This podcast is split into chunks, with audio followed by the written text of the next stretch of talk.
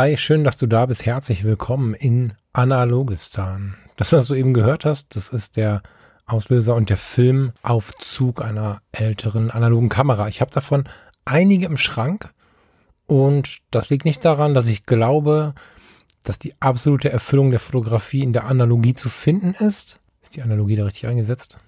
Naja, ähm, sondern weil ich glaube, dass die analoge Fotografie eine ganze Menge für uns tun kann. Meine Gedanken dazu, was sie für mich schon getan hat und äh, was sie auf welchem Wege für dich tun kann, das möchte ich heute in dieser Episode mal ein bisschen auseinanderklamüsern. Ich freue mich total darauf, mit dir diese Reise anzutreten und auch wenn dieses Wort Analogistan inzwischen sehr, sehr oft verwendet ist, freue ich mich immer wieder so ein bisschen in diese Welt abzutauchen, weil es ist schon so, dass das eine andere Welt ist, eine andere Welt, als wir sie heute im Digital so kennen und leben. Ich freue mich auf diese kleine Reise mit dir und wünsche dir und mir viel Spaß. Herzlich willkommen bei Fotografie tut gut.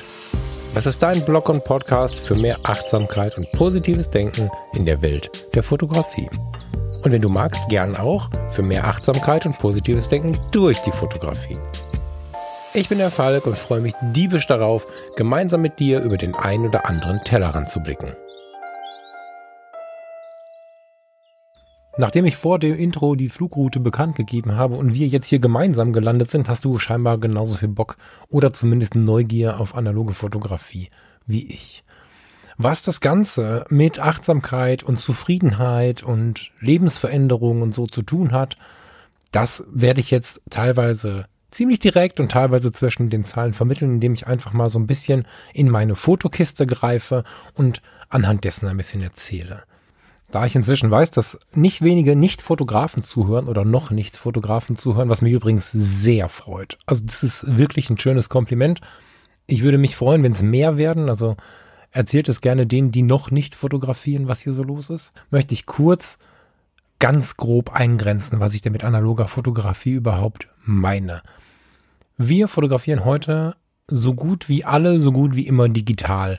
Unser Handy, unsere Digitalkamera, die Kameras, die wir heute zur Verfügung haben, die wir heute neu kaufen, sind meist, nicht immer, meist Digitalkameras. Das heißt, es befindet sich ein Sensor an der Stelle, an die man früher den Film geschoben hat. Diese runden kleinen Kassetten oder diese runden Rollen, wo man den Film einzeln abspulen konnte und einspannen musste.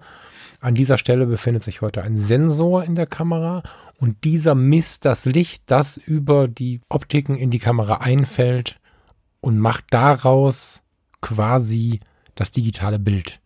Es sind also ganz viele kleine, das sind die sogenannten Pixel, ganz viele kleine Messpunkte, die uns am Ende ein Abbild der Umwelt geben, auf der Basis einer Lichtmessung. Digitale Daten, die umgewandelt werden in ein sichtbares Foto, sodass wir als Menschen das Foto wieder erkennen können. Und der erste Gedanke, als die Digitalfotografie so um die Jahrtausendwende gesellschaftsfähiger und bezahlbarer wurde, der erste Gedanke von den analogen Freunden war, hey, das ist aber nicht echt. Deswegen haben sich sehr lange und bis heute manche gewehrt gegen die digitale Fotografie, weil sie gesagt haben, Sensorik ist nicht Fotografie. Äh, bitte beachte, dass das eine extrem vereinfachte Darstellung ist. Wenn du also fachlich versierter Kollege bist, drücke bitte ein Auge zu. Ich versuche das so zu erklären, dass man es sofort greifen kann. Und wenn du nicht vom Fach bist, dich interessierst, musst du dir noch ein Buch dazu nehmen, um da tiefer eingreifen zu können, um da tiefer hereingreifen zu können. Was ist aber echt? So. Noch tiefer würde es gehen, wenn ich jetzt die Funktionsweise des analogen Films durch und durch erklären wollen würde. Vielleicht fangen wir mal so an, dass der analoge Film nicht misst, weil er hat keine Sensoren, sondern der analoge Film speichert das Licht, was ihm durch das Objektiv quasi geboten wird in der Zeit und Intensität, die wir ihm geben, indem wir Blende und Zeit einstellen. Dieses Bild wird quasi in den Film, das ist nicht ganz zutreffend, aber stell es dir vor, als wenn es hineingebrannt wäre. Also der Film ist eine im weitesten Sinne organische Gelatinemasse, in der viele Kristalle auf das Licht warten. Oh Gott. Ja, so, so würde ich mir das jetzt vorstellen, wenn ich nicht wüsste, worum es geht. Und diese Kristalle reagieren auf das einfallende Licht. Und wenn ich jetzt die Belichtungszeit, also die Dauer, die das Licht auf diese Kristalle einwirkt und die Lichtmasse, indem ich die Blende auf oder zu mache, so steuere, wie ich mir das vorstelle und das auch noch zu dem eingelegten Film passt, dann habe ich am Ende ein Abbild der Welt, vor die ich die Kamera gehalten habe, der Welt, die, die ich gesehen habe durch den Sucher. Und das ist das, was ich und was auch viele, viele Liebhaber der Analogfotografie so lieben, nämlich das, das, das Abbild, das sich so viel realistischer anfühlt, das kein Ergebnis einer Messung ist, sondern ein in eine organische Masse ein gebranntes Abbild der Welt, wie ich sie gesehen und erlebt habe. Das ist in meinen Augen auch eine emotionale Frage, weil ob ich nun ein Messergebnis bekomme oder ein Abbild bekomme, das ist in meiner Welt noch ein großer Unterschied und führt dazu, dass ich ein wenig genauer hinschaue. So, das ist eines der Argumente für die analoge Fotografie für viele Menschen, für mich, aber auch einer der Punkte, die sie schon so interessant macht. Es ist, äh, es ist näher dran. Es ist spürbarer, es ist greifbarer. Und wenn wir gleich die einzelnen Fotos mal gemeinsam anschauen oder uns zumindest vorstellen, dann wirst du vermutlich bemerken, was ich meine. Ich hatte mir vorgenommen, nicht über fünf Minuten darüber zu sprechen, um nicht die zu langweilen, die vielleicht voll im Thema sind. Das habe ich jetzt um zwei Minuten überzogen und es war tatsächlich sehr anstrengend, die richtigen Worte zu finden. Ich hole mir schnell einen Kaffee. Wenn du Lust hast, dir einen Kaffee, einen Tee, irgendein Getränk zu holen, dann drück doch auch auf die Pause-Taste und wir hören uns in wenigen Sekunden wieder. So, da bin ich wieder. Ich hoffe, du hast es dir jetzt ein bisschen bequem gemacht, hast auch irgendein Getränk deiner Wahl, denn jetzt geht's zusammen in eine ganz, ganz spannende Welt. Wenn du bei Instagram in der letzten Woche ein wenig geschaut hast, was auf dem Kanal von Fotografie tut gut, an dieser Stelle nochmal der Hinweis, dass der wachsen darf und sollte, ein paar analoge Fotos von mir erschienen sind, dann hast du schon einen leichten Teaser zu dieser Sendung bekommen. Ich werde diese Fotos jetzt so ein bisschen mit dir besprechen und erzählen, was, wie und warum und werde vorweg immer kurz erzählen, was für eine Technik ich da verwendet habe, damit du das Ganze, wenn du möchtest, die auch nochmal anhören kannst und nachspielen kannst. Die ersten Bilder, die da vor ein paar Tagen aufgetaucht sind, 36 Fotos für einen Tag, sind bunte Scans von Negativen. Ich habe sie extra so gelassen, dass man diesen Negativfilm noch erkennen kann und habe ein bisschen wild im Bildausschnitt so gespielt, dass man sieht, dass ein Foto auf das nächste folgt, dass es diese ganzen alten Messränder gibt, wann, wie, wo, welches Foto zum Nachbestellen sind da dann noch so Zahlen drauf und so. So lief das früher immer. Das so als kleinen Fun Fact am Rande. Fotografiert habe ich die mit einer Canon EOS 30V. Im Prinzip fasst die sich an wie die EOS 6D, sogar ähnlich wie die EOS R. Es ist allerdings natürlich so, dass hinten kein Display dran ist. Das ist ganz witzig. Vor einigen Wochen habe ich mal ein Foto bei Instagram in der Story gepostet. Ich glaube, auf Falk Frasser kommen. Mhm. Und da war die Kamera zu sehen und dann habe ich da mit einem kleinen Pfeil dran geschrieben, Display kaputt. Und ich habe ganz viele Nachrichten bekommen, um Gottes Willen, wie konnte das passieren? Die gute EOS R und so. Ja, das war aber das äh, Wahlrad, was hinten drauf ist, äh, was man da gesehen hat, ähm, wenn man halt kein Display hat, weil man eine analoge Kamera benutzt. Der Charme an der EOS 30V ist, dass sich die EOS-Objektive, also die, die EF-Objektive, muss man korrekterweise sagen, an der Kamera uneingeschränkt nutzen kann, weil es das gleiche Bajonett ist. Heißt, EFS ist ausgenommen, aber da würde ich jetzt gar nicht so tief gehen. Also jedes Objektiv, was Vollformat kann, kann an der alten EOS verwendet werden. So. Und bei mir passt es dann auch ins System. Du kannst aber auch die, die ganz günstigen EOS kaufen. Das sind Kameras, die liegen bei eBay teilweise für 20, 30 Euro in der Bucht rum und darunter. Die sind dann vielleicht nicht ganz so hübsch wie meine 30V, aber die können dein Objektiv. So. Und wenn du noch gar nichts hast, ist es dennoch mal ein Einstiegstipp, weil du dort also bei eBay, auch für unter 50 Euro EOS-Kameras findest, die ein Objektiv dabei haben. Das ist da nicht ganz so schön. Du wirst sehen, beim analogen Film ist das vor allen Dingen nicht ganz so wichtig. so, also diese Fotos sind mit der EOS 30V entstanden. Ostern dieses Jahr. Für die Technik-Geeks, ich hatte ein 24 bis 105 Blende 4L vorn auf. So, was habe ich da gemacht? 36 Fotos für einen Tag.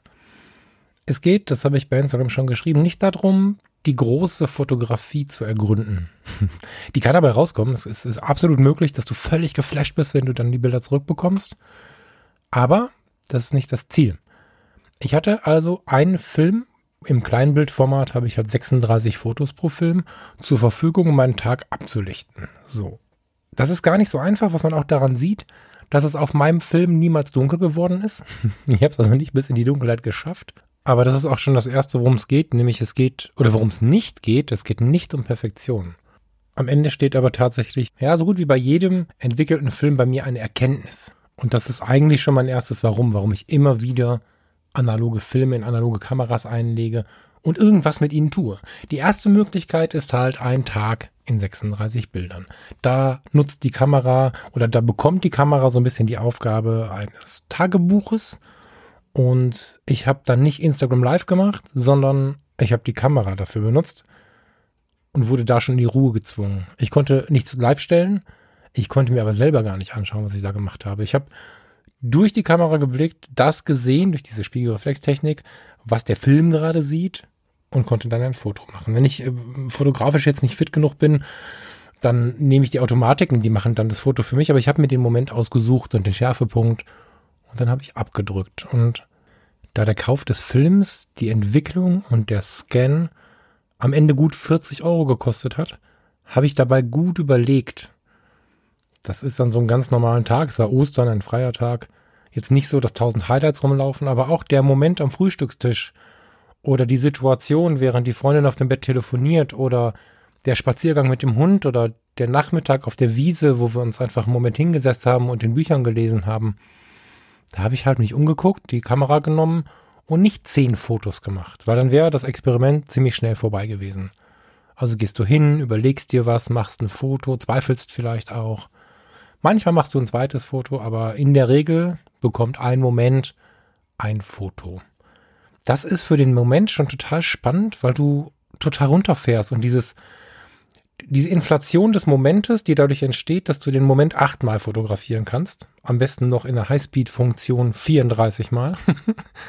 Dieses inflationäre, das steht dir gar nicht zu. Du musst, du musst dich einem Moment hingeben und sehr darauf konzentrieren, diesen einen Moment und diese eine ähm, Bildgestaltung, Belichtung richtig zu wählen. Das bringt dich, obwohl du dich mit der Technik beschäftigst, tiefer in diesen Moment. Ich erlebe das also so, wenn du dich jetzt versuchst zu öffnen und versuchst nicht zu vergessen, dass du noch in der Welt stehst, dass du, wie ich ja auch immer nach außen predige, wahrnimmst, wo du bist, riechst, was du riechst, dir die Welt anschaust, so, dann ist es so, dass du trotz der Technik, die du vor der Nase hast, mehr von dem Moment mitbekommst, weil du ihm viel, viel mehr Ruhe gibst. Das ist so das, was ich wirklich an Achtsamkeitsgewinn für so einen Tag berichten kann. Vorausgesetzt, du bist entweder allein unterwegs oder dein Gegenüber, deine Mitmenschen akzeptieren das gerade. Das ist immer so eine Sache. Ich habe das große Glück, dass ich prinzipiell mit der Kamera in der Hand so ein bisschen Freifahrtschein habe und machen kann, was ich will. Das kippt natürlich ein bisschen, wenn man da irgendwie ständig an einem gezogen wird und so. Also für den Moment hat das an dem Tag schon schon sehr viel Bewusstheit gebracht und ja, eine, eine höhere Achtung vor dem Moment. Und das geht, wenn man, wenn man sich dem so ein bisschen hingibt, auch in den Moment des Tages über. Also das bleibt nicht nur in dem gemachten Foto stecken, zumal ich das ja schnell wieder vergesse, weil ich es ja nicht anschauen kann. Das geht schnell auch in den Moment über. Wenn ich das Weinglas fotografiert habe, was wir da bei Tanja auf dem Balkon getrunken haben, wenn du die Fotos angeschaut hast, dann gucke ich es mir danach auch noch mal ein bisschen genauer an wenn die Kamera wieder auf dem Tisch steht, dann drehe ich dran rum und spüre ein bisschen, was da diese, wie heißt das, der Glasschliff, was, was den Glasschliff irgendwie ausmacht und so. Also ich, ich, ich persönlich beginne durch diese etwas gesetztere Art der Fotografie wieder mehr die Umwelt zu beobachten. Das geht mir digital übrigens auch so, wenn ich mich denn dem ja so ein bisschen hingebe und diese Langsamkeit mehr aufbürge. Analog kann ich halt nicht anders. Also für jeden, der so ein bisschen Hummeln im Hintern hat, der braucht unbedingt mal so einen analogen Tag, weil da geht's halt nicht anders irgendwann ist dein Film zu Ende. Und du stehst da und bist so ein bisschen, na, traurig ist vielleicht ein bisschen, also traurig ist ein bisschen sehr weit hergeholt, aber du stellst fest, oh, jetzt ist vorbei. Dann macht die Kamera, wenn sie etwas neueren Datums ist, so und auf deinem Display gehen die Zahlen wieder runter mit den Filmen, die du machen kannst. Irgendwann steht da eine Null und dann kannst du deinen Film zur Entwicklung schicken. Bringen, was auch immer. Selber entwickeln. So. Und dann stehst du da und hast kein Foto mehr. Dann kannst du einen neuen Film erlegen, keine Frage. Aber das ist halt nicht mal eben eine Speicherkarte wechseln, sondern du machst die Klappe auf, du packst den Film gut weg und nimmst den Film, neuen Film raus. Du musst ein bisschen rumfummeln, bis dass der neue Film dann eingelegt ist, musst aber auch sehr sorgsam sein, damit da nicht Licht an die, an die noch zu belichtenden Fotos kommt. Nun, du hast immer so einen Prozess, du hast, ich will es Ritual nennen. Das heißt, das Ende von einem Film, das bekommst du richtig mit. Das Ende von 36 Fotos, das ist quasi der erste Akt. so, der ist dann vorbei, der Vorhang fällt im wahrsten Sinne des Wortes übrigens, wenn man sich mit dem Verschlussarten äh, mal auseinandersetzt. Der Verschlussvorhang fällt das letzte Mal und dann ist dein Theaterstück für diesen Tag erledigt oder du legst halt einen neuen Film für den zweiten Akt ein. Und dann ist erstmal Schluss mit dem Film. Mir persönlich geht es ganz gut, wenn ich das ganz bewusst mache, einen Film für einen Tag. Ich lege die Kamera dann weg und genieße den Rest des Tages und wenn ich so über die Fotos nachdenke, die ich gemacht habe und mich versuche zu erinnern, dann tut es mir ganz schön gut, dass ich jetzt nicht im Display rumdrücken kann. Wie ich das oftmals mache, wenn ich mit meinen Leuten eigentlich einen Wein trinken könnte. Das sind Momente, aber diese kleinen Momente sind ganz schön wertvoll, wenn man sie nicht hat. Dann entwickle ich den Film entweder selber oder ich sende ihn ein. Also dieser Tage habe ich nichts hier zum Entwickeln, deswegen sende ich ihn ein. Und dann hast du ihn bestenfalls, wenn du es selber machst, nach ein paar Stunden, wenn du ihn wegschickst, naja, vier, fünf bis zehn, 14 Tage braucht es schon, bis das dann der Film entwickelt und gescannt ist. Ich persönlich habe auch andere Möglichkeiten, hier den, den Film selber zu fotografieren. Also du, du kannst ihn scannen, du kannst ihn fotografieren, du kannst alle möglichen Arten und Weisen aufbringen, das Ding dann nachher zu digitalisieren für unsere digitale Welt, um ihn halt auch zu zeigen.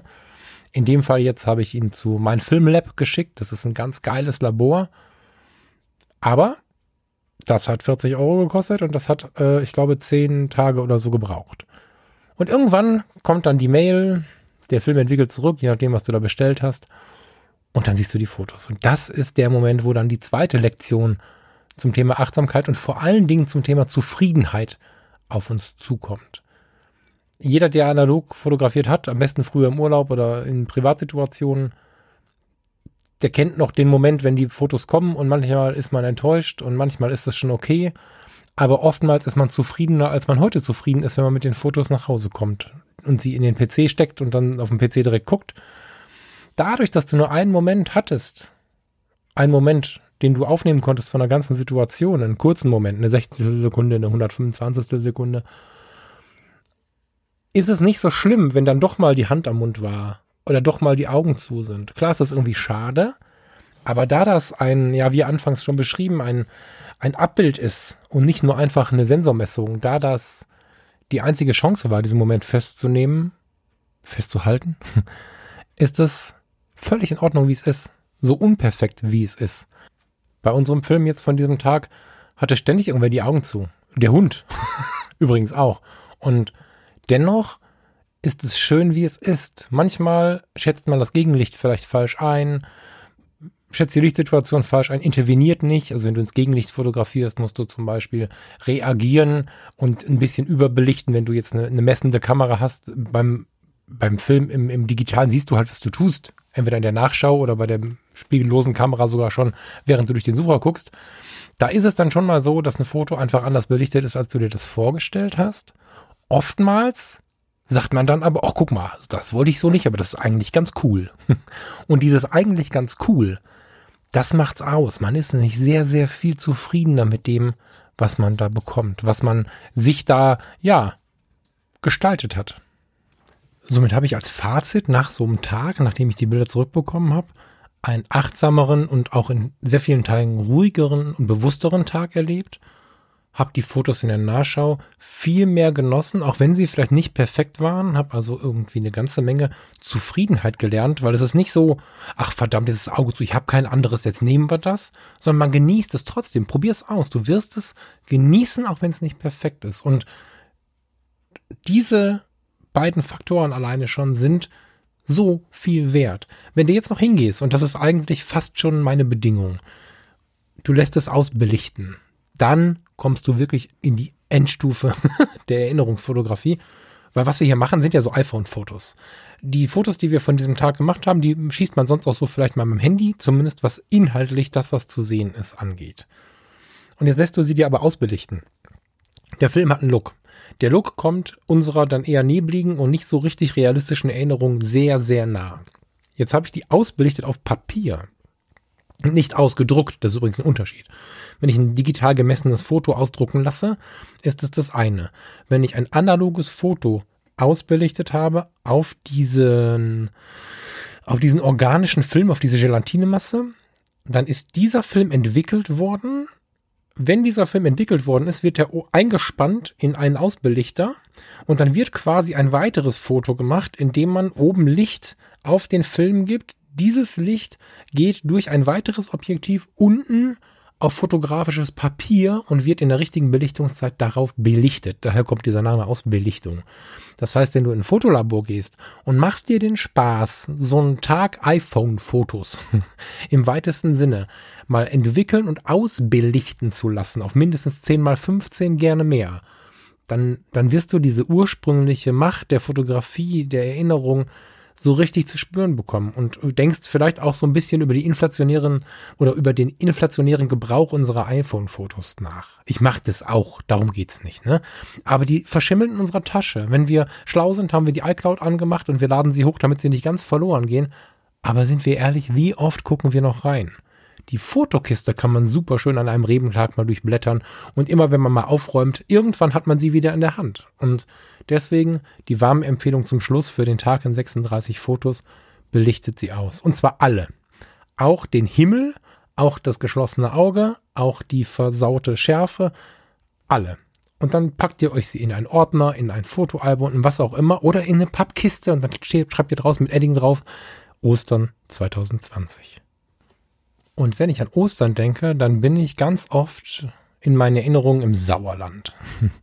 Weil ein ganz, ganz, ganz lieber Teil meiner Familie dort wohnt und viele, viele Osterfest seit Kindertagen habe ich dort verbracht. In Beisinghausen, bei Reiste, bei Eslohe, irgendwo im Sauerland. Woll. Und diese Zeit ist für mich so eine Ursprungszeit. Also man hat ja in seinem Leben Dinge, die einen geprägt haben und an die man sich unfassbar gerne zurückerinnert und man hat Dinge, an die man sich vielleicht auch nicht so gerne erinnert. In dem Fall möchte ich auf die positiven Dinge eingehen und mir bewusst machen, wie dankbar ich für die ein oder andere Kindheitserinnerung an diesem Ort bin. Somit ist das ein total schöner Plan zu einer, ja, wenn man zurückkehrt zu etwas, zur Familie, an einen Ort, an dem man vielleicht als Kind oft im Urlaub war, wo man vielleicht vorher gewohnt hat. Es ist total schlau, da mal mit einer analogen Kamera hinzugehen. In meinem Fall habe ich mich dazu entschieden, eine Schwarz-Weiß-Kamera zu nehmen, weil wir den Kontakt weiter haben. Das heißt, es gibt sehr, sehr viele aktive, bunte Erinnerungen in meinem Kopf. so, äh, die auch noch ziemlich realistisch sind. Und ich wollte ja aber Kindheitserinnerungen wecken, wollte für mich so die Tiefe und die Freiheit und die Ungezwungenheit greifen, die ich dort erlebt habe. Und mit dem Schwarz-Weiß-Film entferne ich mich ein bisschen von der heutigen Realität. Das ist so ein, es gibt verschiedene, verschiedene Auswirkungen, die so ein Schwarz-Weiß-Film auf den Betrachter hat. Und unter anderem ist es so, dass du ein bisschen mehr in die Fantasie kommst. Ich habe da neulich schon mal eine Episode zu gemacht zum Schwarz-Weiß-Porträt. Da ist da auch so ein bisschen angeteasert, was das schwarz-weiße Foto mit uns macht im Vergleich zum bunten Foto. Und auch in der Bewusstmachung ist es so, wenn ich mich an alte Zeiten erinnern möchte, an einem Ort, der sich natürlich weiterentwickelt hat, dann ist es total schlau, diese Zeitreise mit einem Schwarz-Weiß-Film zu begehen. Ich hatte viel Zeit, ich hatte keinen Stress und ich kann ganz gut mit der analogen Kamera umgehen. Bei der Pentax MX ist schon so, dass die ein bisschen mehr Aufmerksamkeit braucht. Ich stelle den Fokus von handscharf. Also ich das, ich drehe am Objektiv, bis das ähm, Motiv, was ich haben möchte, scharf ist. Und ich stelle auch die Belichtungszeiten selber ein. In dem Fall war es sogar so, dass die Batterie von diesem kleinen Belichtungsmesser platt war, so dass ich äh, mich an solche Dinge erinnern musste, wie wenn die Sonne lacht, wählst du Blende 8, ist die Sonne nicht mehr hier, nimmst du Blende 4. Also ich musste mich so ein bisschen an mein, an mein fotografisches Auge irgendwie äh, erinnern und das hat tatsächlich auch ganz gut funktioniert. Also das ist ganz schön, das war ganz schön für mich zu sehen dass ich dieses Einschätzen von Blende und Zeit mit der ISO auch ohne Belichtungsmessung fast auf den Punkt hinbekommen habe. Dafür gibt es übrigens in Filmen auch ganz schön, wenn, wenn du sie aufklappst, innen, je nachdem welchen Film du in der Hand hast, äh, Anleitung. Wo dann Wolken steht und Sonne und was auch immer, so verschiedene Wettersituationen und dann Hinweise, wie man denn jetzt mit Blende und Zeit umgehen sollte. Gibt es auch ganz tolle Tabellen im Internet noch von früher. Der Film verzeiht relativ viel. Und das ist aber auch das Ding. Du fotografierst bewusster. Du machst dir Gedanken, okay, wie ist denn das Licht jetzt gerade? Da vorne ist es so, hier sitze ich aber im Schatten. Wie ist das Licht denn hier?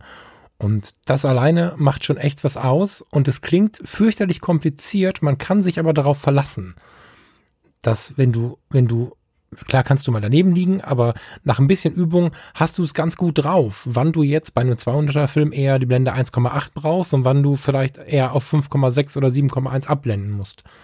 Das funktioniert. Das würde ich einfach mal versuchen. Und mit so einem Kodak Trix 400 zum Beispiel, das ist ein Film, der sehr viel verzeiht, ist das erste Üben auch nicht ganz so frustrant, weil eine, eine insbesondere eine Überbelichtung ist überhaupt nicht schlimm. Den, den fotografischen Film kannst du im Gegensatz zum Sensor ganz gut überbelichten. Ähm, aber der verzeiht halt viele Ausrisse. Dadurch, dass du also die Schärfe alleine einstellst und für die Belichtung sorgen musst, bist du viel bewusster dabei und solltest das auch machen, wenn du dir ein bisschen Zeit dafür nehmen kannst. Besonders wenn du nicht so geübt bist. Dann ist der Faktor, den wir aber schon bei dem Tag in 36 Bildern hatten, der Faktor dieses, dieses, dieses bewussten Fotografierens ist noch mal intensiver. Und ich bin also hingegangen und habe mich an den Punkten meiner Kindheit bewegt. Und ich bin hingegangen und habe nicht in der Foto-Community bei Flickr oder bei Instagram geguckt, was das geilste Bild aus Beisinghausen in, im Sauerland ist, sondern ich habe ganz bewusst in meine Erinnerung geguckt, was habe ich denn als Kind gemacht, auf welchen Baum bin ich denn geklettert. Ähm, man muss dazu sagen, diese Familie, es ist ein Försterhaushalt. Das heißt, in meiner Kindheitserinnerung, bis heute eigentlich, aber hauptsächlich in meiner Kindheitserinnerung dreht sich alles um den Wald, um den Forst, um den Naturschutz, um Naturerleben. Ich bin am Stadtrand von Ratingen zwischen dem Ruhrgebiet und Düsseldorf groß geworden. Da war das Sauerland was ganz, ganz anderes. Und ja, wir waren unglaublich viel draußen und so ein um den Baum geknoteter, so ein um den Baum geknotetes Seil, eine Leiter in einen Baum hinauf, ein Hochsitz, ein Gartenhaus, ein Feldweg, das waren Sachen, die ich als Kind als, als riesige Geschichten angeschaut habe. Und da fange ich schon an, das erste Mal was davon zu haben, dass ich mich auf die Suche nach diesen Dingen mache, weil ich stelle fest, ich muss mich immer wieder daran erinnern, dass die kleinen Dinge die sind, über die wir uns schon freuen sollten. Jetzt bin ich schon länger jemand, der sich teilweise über eine doofe Blume am Straßenrand, die irgendwo aus dem, aus dem Bürgersteig wächst, freut und so. Ich bin da schon relativ weit, ähm, manchmal zum Leidwesen meines Umfelds. Ich genieße das sehr, kleine Dinge wahrzunehmen, aber es ist natürlich auch immer wieder so, dass der Alltag und das Umfeld einen da so ein bisschen wegreißt. Und wenn du denn dann da stehst und bemerkst mit der analogen Kamera in der Hand, wie du ja, dieses Seil um den Baum scharf stellst, wie du die Leiter hinaufschaust, die du als Kind immer geklettert bist. Was ist denn jetzt der Punkt, wo ich die Schärfe hinlege? Und in dem Moment, wo du da so ein bisschen drin rumdrehst, kommen gleichzeitig auch wieder Erinnerungen hoch. Und du freust dich über diese kleinen Dinge und nimmst sie mit und fotografierst hier, fotografierst da. Ich kann mich noch an ein Foto erinnern, da lag der ähm, Hund einfach unter mir, unterm Tisch. Also nicht unter mir, sondern der lag unterm Tisch zu meinen Füßen. Der Forst und der Jagdhund.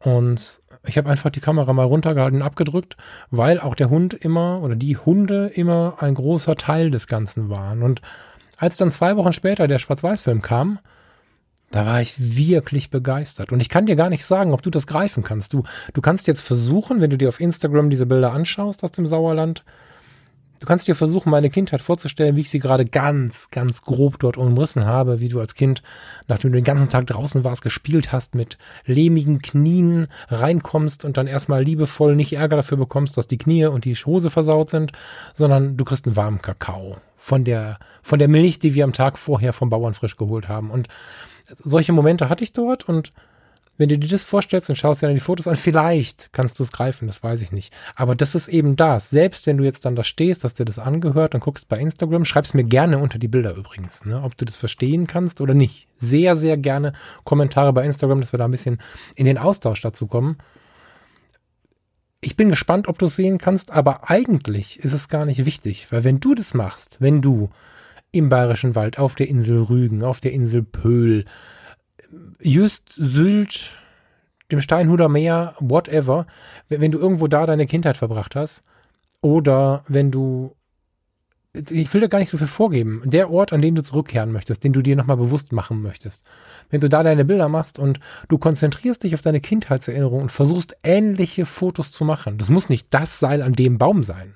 Und es muss nicht der Hochsitz sein und es muss nicht mal der gleiche Hund sein. Aber wenn du dich in deine Erinnerung holst und danach die Fotos aussuchst und dich wirklich konzentrierst darauf, dann werden dir die Erinnerungen zurückkommen und wenn du die Fotos dann anschaust, dann fühlt es sich ein bisschen an, als wenn du in 2020 zurückgereist wärst, um ja, das Ganze nochmal so ein bisschen zu erleben.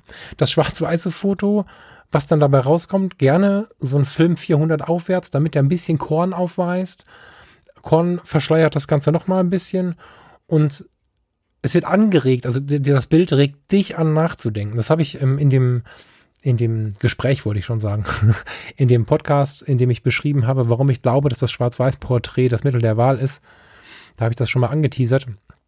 Ich habe es in der Gänze erklärt, glaube ich sogar. Ne? Es ist ja so, dass wenn du das Foto anschaust und du hast jetzt ein Foto, was du mit einer EOS Digitalkamera gemacht hast, das hast du perfekt ausgedruckt. Das sieht mehr oder weniger genauso aus wie das, was du gesehen hast. Das ist ähm, analytisch betrachtet der Tisch da drüben oder sowas. So. Aber du wirst wenig Fantasie in dem Foto oder wirst durch das Foto wenig Fantasie wecken.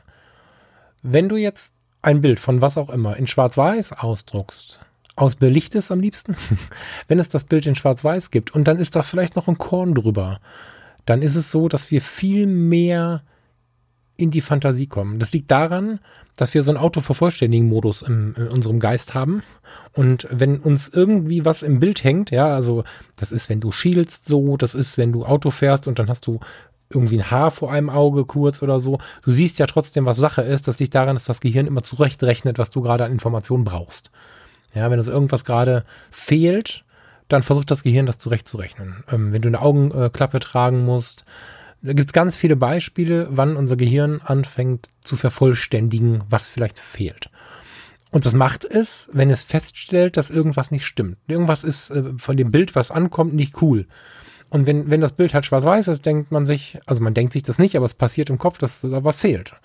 Und dadurch versucht das Gehirn aufzusättigen, also zu ersetzen. Und man, man fängt an, sich vorzustellen, wie es wohl im Bund wäre. Das passiert aber nur unterbewusst. Also wir haben jetzt nicht das wir haben nicht den Gedanken, oh Gott, wie sieht das in grün aus, sondern unterbewusst passiert dieser Vorgang und der regt die Fantasie an. Wenn du dann noch ein Korn drüber legst, hast du noch einen Störfaktor drauf und hast noch mehr Fantasie oder noch mehr die Chance, dass dein, dein Geist die Fantasie anregt. So. Und das ist natürlich bei einer Rückschau auf eine geile Zeit super förderlich. Ja. Das als mein Tipp. Kannst du genauso mit einer anderen Kamera machen. Ich fand es in der Verwendung am coolsten.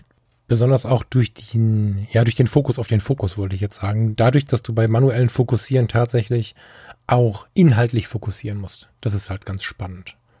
Ja, die nächste Kiste, die ich bei Instagram hochgeladen habe, die nächsten dauern jetzt nicht mehr ganz so lange, glaube ich. Mal schauen. Die nächste Kiste wäre ein Tag mit Jojo im Park. mit ähm, Jojo, ein, einen lieben Gruß an der Stelle.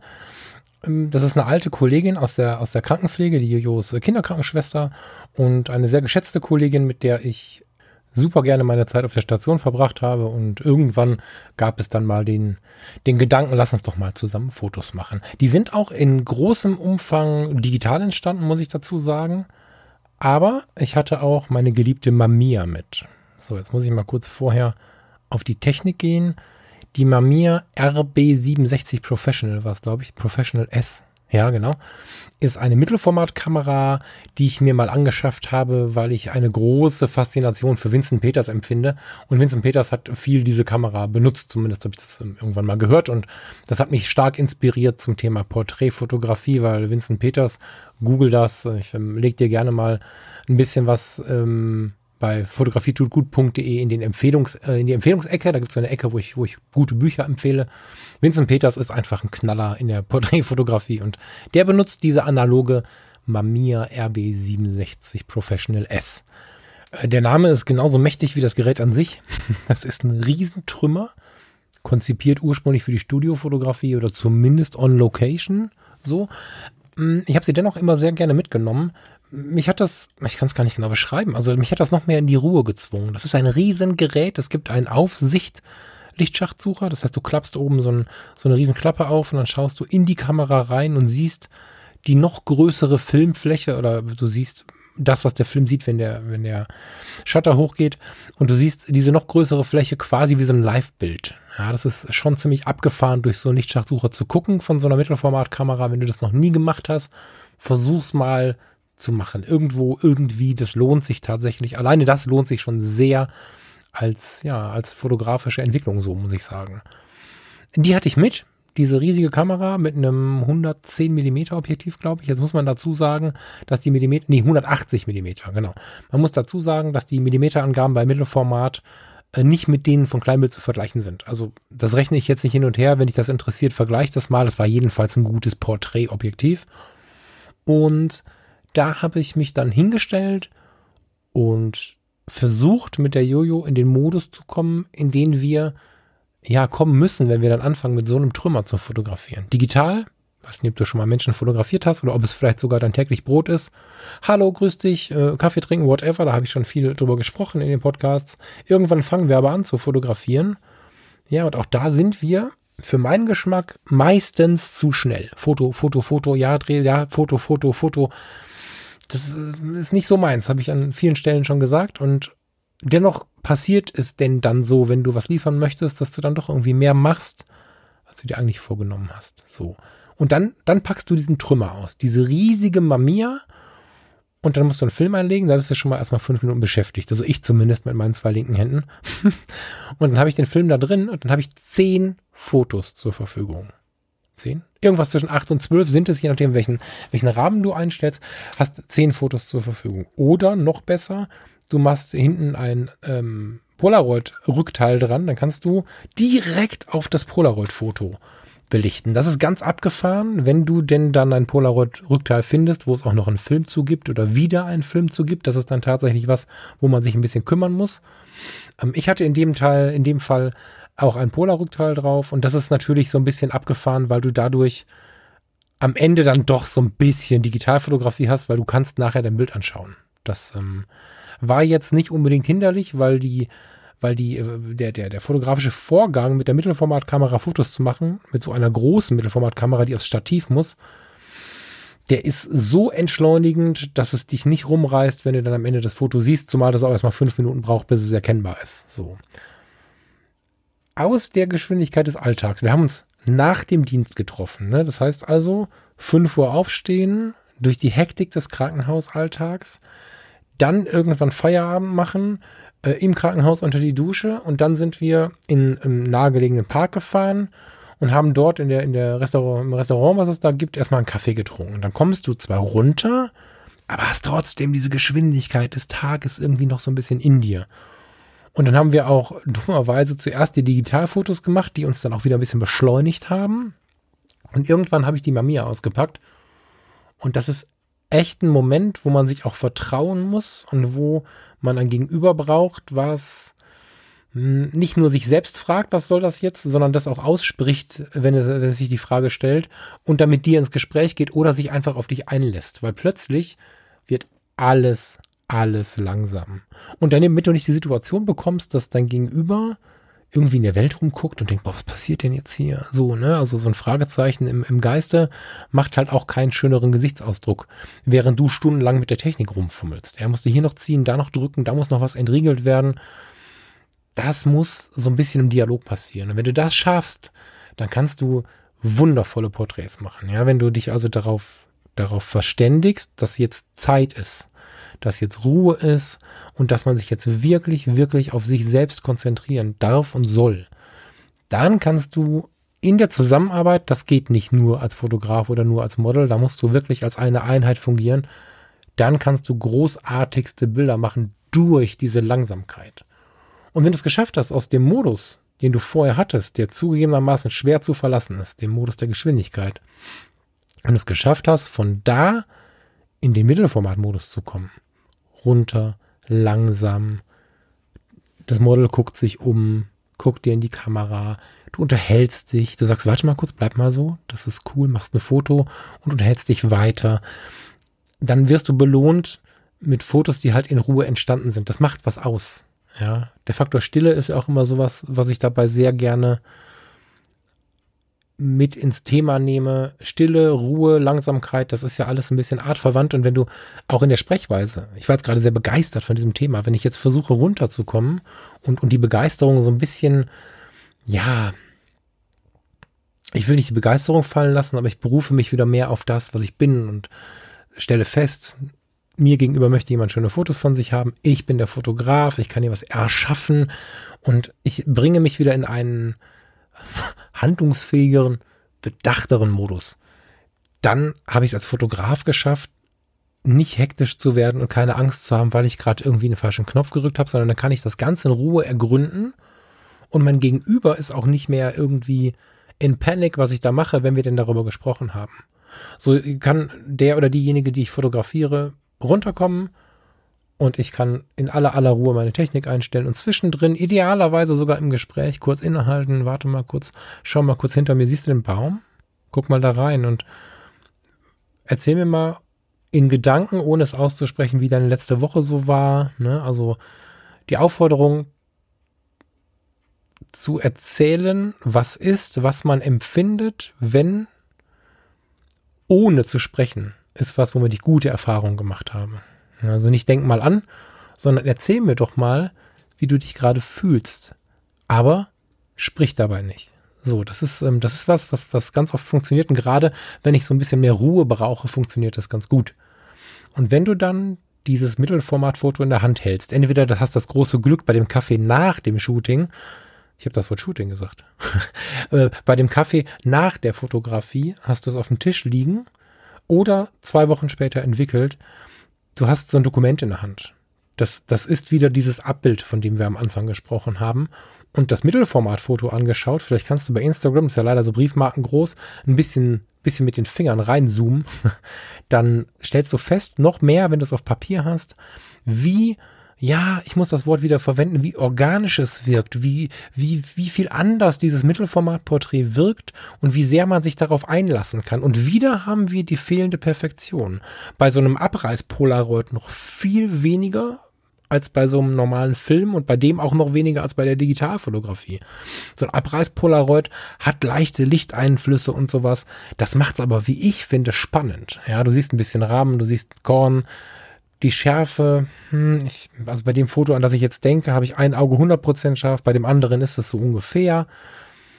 Und dennoch habe ich mit dieser Art der Fotografie extrem viel gewonnen. Ich habe vielleicht nicht 20 Locations, ich habe auch nicht fünf verschiedene Kleiderwechsel, aber ich habe Momente erschaffen, die, wenn ich es gut gemacht habe, tatsächlich zeigen, was da passiert ist. So. Und wenn ich mit demjenigen oder derjenigen auf einer Wellenlänge bin, dann kann ich inhaltlich richtig, richtig viel lernen. Für mich, vielleicht aber auch für den anderen. Und wenn ich mir die Bilder anschaue, dann bin ich wieder in diesem Moment. Die, die Fotografie mit einer ungelenken, riesigen Kamera kann auch, wenn man keinen Bock auf Technik hat, super inspirierend sein. Man darf sich nur nicht bescheuert machen lassen von diesem technischen Gerät. Und wenn man verstanden hat, dass Panik der falsche Weg ist, sondern sich da in Ruhe reinfuchst, dann ist das fast meditative Fotografie. Ja, würde ich so sagen. Das, das hat was von Meditation. Und wenn du Sorge hast, dass dein Gegenüber das nicht kann, ich kenne nicht wenige Leute, die gerade das genießen würden, aber wenn du diese nicht kennst oder das Gefühl hast, du möchtest das deinem Gegenüber nicht zumuten, dann nimm dir mal so eine, so eine Mittelformatkamera und geh mit der mal in die Landschaft. Das ist ja im Prinzip nicht so viel anderes, nur du musst dir die Geschichte erzählen, ohne zu sprechen. Und das macht was mit dir, das verspreche ich dir was auch immer du da jetzt mit deiner Mittelformatkamera fotografiert hast, am Ende belichtest du zumindest ein Foto aus und gehst mal näher ran und versuchst dich mal zu erinnern und schaust mal so übers Bild. Und ja, vielleicht kannst du mir dann sagen, bei deinem Foto oder auch bei dem, was du bei Instagram findest, bei dem Porträt von Jojo, ob du verstehst, wenn ich davon spreche, dass sich so ein Porträt irgendwie haptischer, spürbarer, authentischer organischer anfühlt. So. Ja, es gibt noch eine andere Möglichkeit, das möchte ich gerade, weil wir jetzt schon eine Dreiviertelstunde voll haben, möchte ich mal zwei Themen zusammenwerfen und ähm, werde jetzt da ein bisschen mischen, auch im Foto. es gibt eine Möglichkeit, Mittelformat mitzunehmen. Es gibt handlichere Mittelformatkameras. Viel, viel handlichere Mittelformatkameras. Die haben da etwas andere Brennweiten. Dadurch, dass sie in der Brennweite in der Regel, nicht immer, aber in der Regel nicht so lang sind, sind sie äh, nach der alten Schule nicht so porträtaffin. Ich sehe das heute ein bisschen anders. Ich glaube, dass die Normalbrennweite, die die meisten Kameras haben, sehr, sehr toll ist für Porträtfotografie. Hm, du kannst eine Rolei Cord, Rolei Flex, es gibt auch kleine Mamias, eine sogenannte TLR-Kamera benutzen. Eine Kamera, die vorne so zwei Augen hat. Also zwei Objektive übereinander, wird auch eine zweieugige Spiegelreflexkamera genannt. Ich habe vor einigen Jahren von meinem örtlichen Fotodealer eine Rolei Cord bekommen diese Rollercord ist ähm, ja eine zweiäugige Spiegelreflexkamera aus den 50er Jahren, die ein Pressefotograf hier am Ort damals verwendet hat. Das heißt, die hat auch noch irgendwie eine schöne Story. Ordentlich Patina, weil die schon ein bisschen was erlebt hat. Und diese Kamera nehme ich bis heute super, super gerne mit. Diese Rollercord hat auch so ein Aufschicht, auf, ich kann schon nicht mehr sprechen, ich habe zu lange aufgenommen. Warte, vielleicht hilft ein Schluck Kaffee. Hm. Diese Rolei Cord hat vorne zwei Augen. Google das gerne parallel, wenn du gerade irgendein Device zur Hand hast. Und oben klappst du den Sucher auf und guckst in einen relativ großen Sucher, ähm, in einen relativ großen Kasten, in dem du dann das Bild siehst, was du machen wirst. Allerdings siehst du es spiegelverkehrt. Das ist also auch ein bisschen Übungssache, aber du hast ein riesiges Bild vor der Nase, was so ein bisschen den Style von einem Live-View hat. so. Du ähm, schaust durch das obere Objektiv und das untere Objektiv belichtet den Film. Da die parallel liegen, sind aber die Schärfeeinstellungen, die du vollziehst, die du auf Entfernung scharf und unscharf stellst, also dadurch, dass du den Abstand zwischen Objektiv und Filmebene veränderst, ähm, sind sie parallel. Das heißt, wenn du, wenn du deine Schärfe auf dem oberen Objektiv anpasst, passt du auch die Schärfe für den Film an. Das ist eine schöne Möglichkeit, um die Kamera auf Reisen mitzunehmen. Und auch hier empfinde ich es als hilfreich, wenn du, insbesondere wenn du in so einer Phase bist, wo du so ein bisschen dich selbst hinterfragst. Also bei mir passt es gerade ganz gut. Ich habe jetzt anderthalb Jahre, gut anderthalb Jahre, sehr viel Fokus auf die Podcasts gelegt, auf die Weiterbildung, die ich dann vielleicht hinten dran noch so laufen habe und habe fotografiert, um das Leben zu finanzieren und nicht so richtig viel völlig frei. Ja, klar, im Urlaub habe ich mal mit fotografiert und so, aber ich bin jetzt gerade wieder in so einer Phase, wo ich wirklich so explodiere im Kreativen und auch fürs Business mir das Kreative wieder erlaube quasi. Also jetzt gerade ist für mich eine sehr, sehr schöpferische Zeit. Ähm, ich, ich denke vieles neu. Wir haben immer noch, äh, ja, wir sind immer noch im Corona-Shutdown. Heute ist der 30.04., das heißt, wir sind auch schon eine ganze Zeit in dieser Situation. Und jetzt komme ich in so eine Findungsphase. Und die trifft, glaube ich, auf ziemlich viele Leute zu, vielleicht auch auf dich, nicht unbedingt nur auf diese Zeit jetzt bezogen, sondern auch so ganz generell im Leben, dass man sich irgendwann hinterfragt, was will ich denn genau? Will ich denn wirklich Architektur für Hotels fotografieren? Will ich denn wirklich, ähm, Hochzeiten sind voll geil, ne? Aber will ich denn wirklich nur Hochzeiten fotografieren? Will ich denn wirklich Passbilder in der Fußgängerzone fotografieren? Oder, oder will ich geilen Scheiß machen, der mir so aus dem Herzen kommt? Und danach schaue ich gerade wieder ganz viel. Ich habe das früher extrem viel gemacht und jetzt gerade stecke ich quasi so in der Planung und ich bin so richtig in Ketten, an denen ich schon sehr ziehe und die knirschen in der Wand, dass es endlich wieder losgehen kann, wenn Corona uns denn dann lässt. Und in so einer Phase, wo ich ganz viel raus will und mich ganz viel bewegen will, ist es wirklich gut, von Null zu denken, weil es gibt es gibt so ein paar Dinge, die mit der Zeit sich in uns festfressen, die uns Kreativität mehr oder weniger verbieten. Wenn wir uns zum Beispiel zu sehr mit der Fotografie beschäftigt haben, zu sehr mit Bildgestaltung beschäftigt haben, zu sehr, ja, das geht, zu sehr geht, zu sehr mit Professionalität, Belichtung, solchen Dingen beschäftigt haben, dann machen wir nicht mehr das, was wir in den ersten Tagen und Wochen getan haben. Und witzigerweise bemerken wir das, wenn wir mit jemandem losziehen, der erstmal versucht, so ein bisschen kreativ zu sein. Vielleicht haben wir einen Partner oder eine Partnerin, die nicht ganz so lange dabei ist, die Bock hat oder der Bock hat, endlich mal ein bisschen mehr zu machen. Vielleicht lernen wir jemanden kennen und gehen mit dem gerade so die Wege. Vielleicht inspirieren wir jemanden zu fotografieren und gehen da mit ihm zusammen los. Der geerdetste Typ läuft Gefahr, nach einer gewissen Erfahrung dazu stehen, zu sagen, na, du da auf dem Boden, brauchst da gar nicht rumkrauchen, das Foto kann nichts werden. Das ist doch hier Gegenlicht und das geht alles gar nicht. Und dann kommst du nach Hause und guckst dir abends zusammen die Bilder an und musst sagen, hey, erstmal hast du nur fünf Fotos gemacht, weil irgendwie alles nichts war. Und dein Gegenüber hat 100 und davon sind 50 richtig geil. Ob man die jetzt aufhängt, ist eine andere Frage. Aber die Kreativität, die wächst durchs Versuchen, durchs sich erlauben, durchs Grenzen durchbrechen, durch, durch so eine gewisse ähm, ja, Leidenschaft. Ich, ich bin fast versucht, Ekstase zu sagen, um das jetzt in alle Lebensbereiche auszuweiten. Also ich glaube, dass Kreativität wirklich, ja, losgelassene Ketten braucht. Und das ist was, was die analoge Fotografie dir schenken kann, weil, das ist jetzt eine lange Kurve gewesen, ich weiß, ich hoffe, du verstehst sie trotzdem. Wenn du jetzt im Alltag einen Ausflug machst, du gehst durch die Stadt und kommst an dem Friedhof vorbei, über den es irgendwie schön ist zu gehen, weil er so uralte Grabsteine hat und so uralte Statuen hat und mitten im Wald liegt oder so du machst einen Ausflug an das Schloss um die Ecke, weil du einfach mit deiner Familie, mit deiner Freundin, mit deiner Frau, mit deinem Mann mal wieder raus möchtest und das ist irgendwie so nett immer da am Schloss. Dann hast du die Situation ganz häufig, dass wenn du in dieser, in dieser Vorbefreiungsphase bist, dass du da stehst, denkst, oh, zum hundertsten Mal das Schloss fotografieren, oh, jetzt hier Grabsteine fotografieren, oh, und dann machst du kein Bild. Und wenn du diese Phase kennst oder irgendwann mal in diese Phase kommst, dann denkst du an mich und dann hörst du dir die Episode nochmal an, weil jetzt hier kurz vor Ende kommt dann wirklich der Tipp für dich, mach es analog. Ich habe das nicht nur mit der Mittelformatkamera gemacht, aber ich wollte es jetzt so ein bisschen mischen. Ich habe das mit den verschiedensten Geräten gemacht. Ich ähm, gehe gleich auch nochmal so ein bisschen auf die anderen Möglichkeiten ein. Ich mache am Ende mal so eine Zusammenfassung, womit ich jetzt Erfahrung habe an analogen Kameras. Aber geh mal in diese Alltags, ja, Mini-Ausflüge und versuch die kleinen Dinge wieder zu schätzen. Fotografier mal wieder die Blume, wenn du Bock auf die Blume hast oder die Kaffeetasse, das äh, hübsche Gesicht deiner Freundin, die starken Oberarme deines Mannes, was auch immer. Fotografier es mal wieder. Und wenn du die analoge Kamera hast, dann fühlt sich das nicht mehr nach der totalen Routine an und plötzlich fängst du wieder an, so fantastisch zu agieren wie derjenige, der einfach noch nicht so lange den Einfluss der Regeln hat.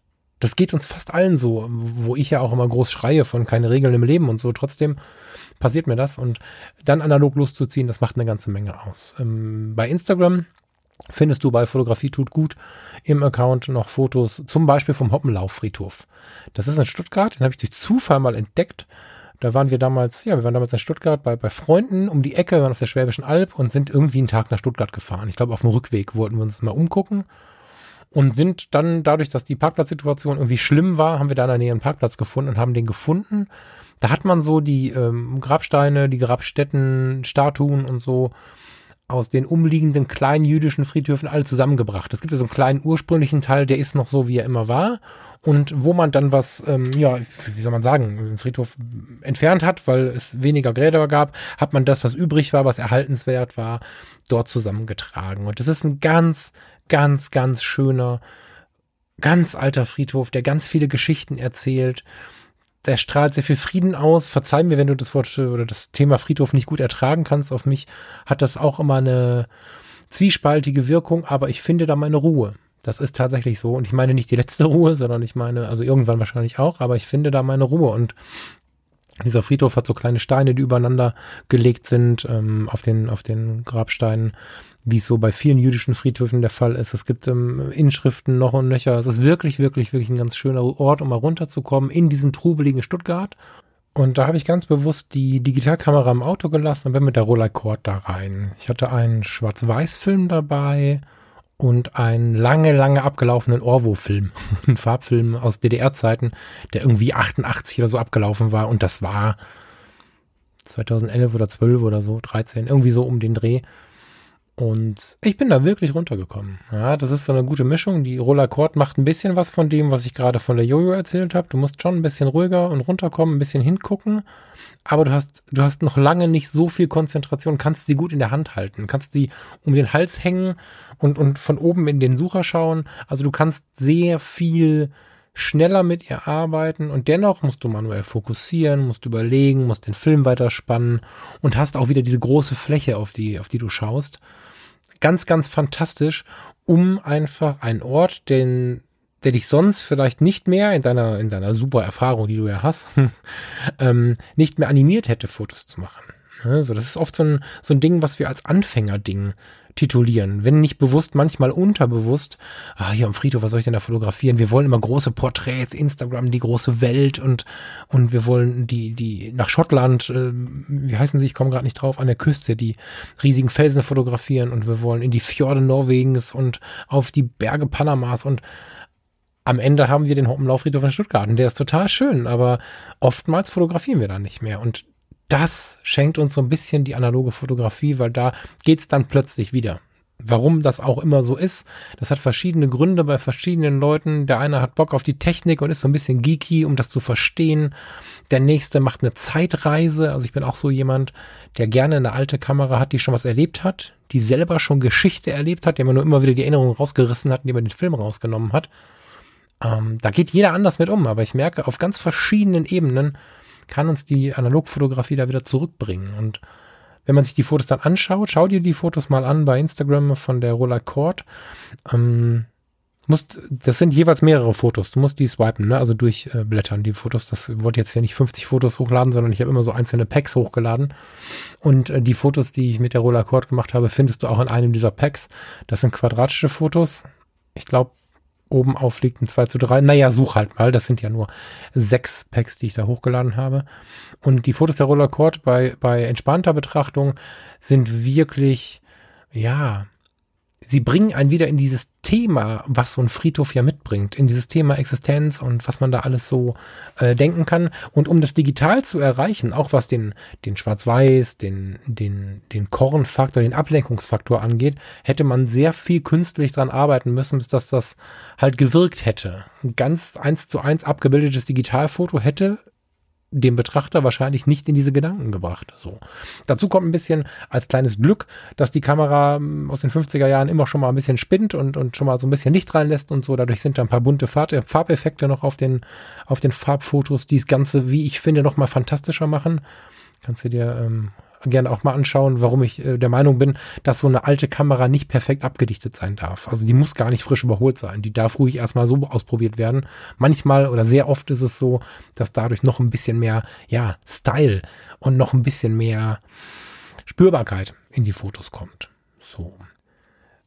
Diesem Packen oben auf liegt ein Foto aus dem Michel aus dem Hamburger Michel. Und ähm, das habe ich ausgewählt aus meiner Kiste hier, weil es äh, mir als letzten Gruß, bevor ich den Podcast hier beende, so ein bisschen darum geht, daran zu erinnern, dass man mit der Analogfotografie eben diese Orte, an denen man nicht mehr fotografieren würde, wiederfinden kann. Also es ist ja so, dass du auch im Ort in deiner direkten Umgebung oder die du tausendmal gesehen hast, die, die kann man irgendwann nicht mehr fotografieren. Ein Pariser wird äh, relativ schnell Probleme haben, den Pariser Eiffelturm zu fotografieren, weil er einfach jeden Tag da ist.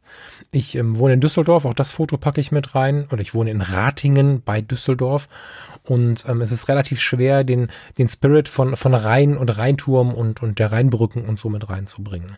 Mit der Pentax MX ohne Shishi einfach nur draufgehalten, auf der Brücke gestanden, habe ich ein total schön, also wie ich finde, schönes Foto vom Rhein gemacht, was dann in analog auch eine entsprechende Wirkung entfaltet. Das heißt, ich habe mich, wenn ich ähm, mal blockiert war, mit der analogen Kamera wieder befreien können. Meistens war es so, dass danach auch bevor ich das Foto gesehen habe, übrigens spannenderweise, nachdem ich mich mit der analogen getraut habe, die habe ich als Türöffner benutzt, um dann mich wieder mit der digitalen auch an diese Motive heranzuwagen. Im Michel in Hamburg fotografieren, vielleicht bist du einer von denen, es wird Menschen geben, die hier zuhören, die 8000 Male Michel waren. Das ist ein total spannender Ort. Aber fotografieren wir da heute noch? So. Und die analogen Fotos, die sind, die sehen jetzt aus, als wenn die von 1400 wären oder so. Naja, ist übertrieben. Die sehen aus, als wenn sie von 1940 wären sind zwei, drei Jahre alt. Und durch diese Türöffner kann ich mich immer wieder durch so eine fotografische Blockade durchschieben, indem ich halt eine analoge Kamera in die Hand nehme. Das ist so quasi der letzte Packen, den ich dir hinlegen wollte.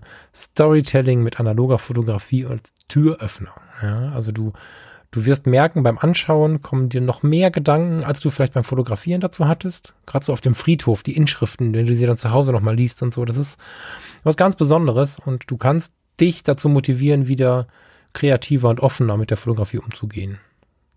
Ja. Das sind nur ein paar oberflächliche Aspekte, warum ich die Analogfotografie für wertvoll befinde. Rein fotografisch macht es auch sehr viel aus. Also back to the roots, weg mit den 48 Objektiven, ein Objektiv, 50 Millimeter, eine Kamera, fertig. Den Belichtungsmesser ausmachen, Batterie raus oder so und dann nochmal losgehen. Das ist ein fotografisches Training, was wirklich was ausmacht. Ja, dann machst du ein 35 Millimeter drauf oder ein 28 Millimeter, so ein ganz klassisches analoges Objektiv, zum Beispiel auf die Pentax MX, tolles Ding. Und dann gehst du raus damit und fotografierst mal, wie wir früher fotografiert haben. Das äh, Bildgestaltung, ne? Zoomen, durchlaufen und all diese Dinge. Das ist ein, ein super gutes Training unseres fotografischen Muskels grundsätzlich ist das jetzt alles hier ein, ein, Thema oder das sind so viele Themen. Ich habe jetzt ein Fass aufgemacht, ich müsste noch zwei Stunden weitersprechen. Das mache ich nicht, weil wir haben ja Zeit hier im Podcast und es wird der Punkt kommen, an dem wir wieder, wieder, wieder, ja, hier hinkommen. Dann stehen wir wieder hier und gehen weiter diesen Weg. Die Fotografie an sich, die analoge Fotografie noch ein bisschen bewusster, ist einfach ein ganz, ganz tolles Werkzeug. Nicht nur, um uns die Zeit zu vertreiben, aber auch einfach mal den Stress vergessen und den Moment genießen. Das ist ja auch schon ein riesiger Schritt für viele Leute, für mich auch immer wieder. Aber es ist ein ganz, ganz tolles Werkzeug und man hört es ja immer so ein bisschen raus. Ich werde in den nächsten Monaten und Jahren immer einen kleinen Schritt näher daran gehen, die Fotografie auch als Werkzeug zu nutzen. Für einen klareren Blick auf, eine, auf einen selbst, für einen besseren Fokus auf die Dinge, die man vielleicht gerade bearbeiten, beackern oder einfach nur genießen möchte. Da gibt es so viele Analogien. Fokus, Klarheit. Äh, gerade hatten wir sogar den, den, den, den Vorhang des ersten Aktes. Man kann so viel von der Fotografie verwenden, um im Leben ein bisschen besser oder anders dazustehen. Da freue ich mich wahnsinnig drauf und ich freue mich wahnsinnig darauf, dass äh, du den Weg mit mir gehst. Und ja, ich freue mich wahnsinnig auf deine Fotos mit dem Hashtag Fotografie tut gut, die vielleicht zu dieser Episode passen oder einfach nur sagen, diese Fotografie hat mir gut getan. Ich freue mich auf deine Gedanken und auf deine Fragen unter den jeweiligen Bildern bei Instagram, bei Fotografie tut gut. Wünsche dir ein wunderschönes Wochenende und muss jetzt dringend mal einen Liter Wasser trinken, nachdem ich hier über eine Stunde mit dir gesprochen habe. Mach's gut, ich freue mich auf dich und bis zum nächsten Mal. Ciao, ciao.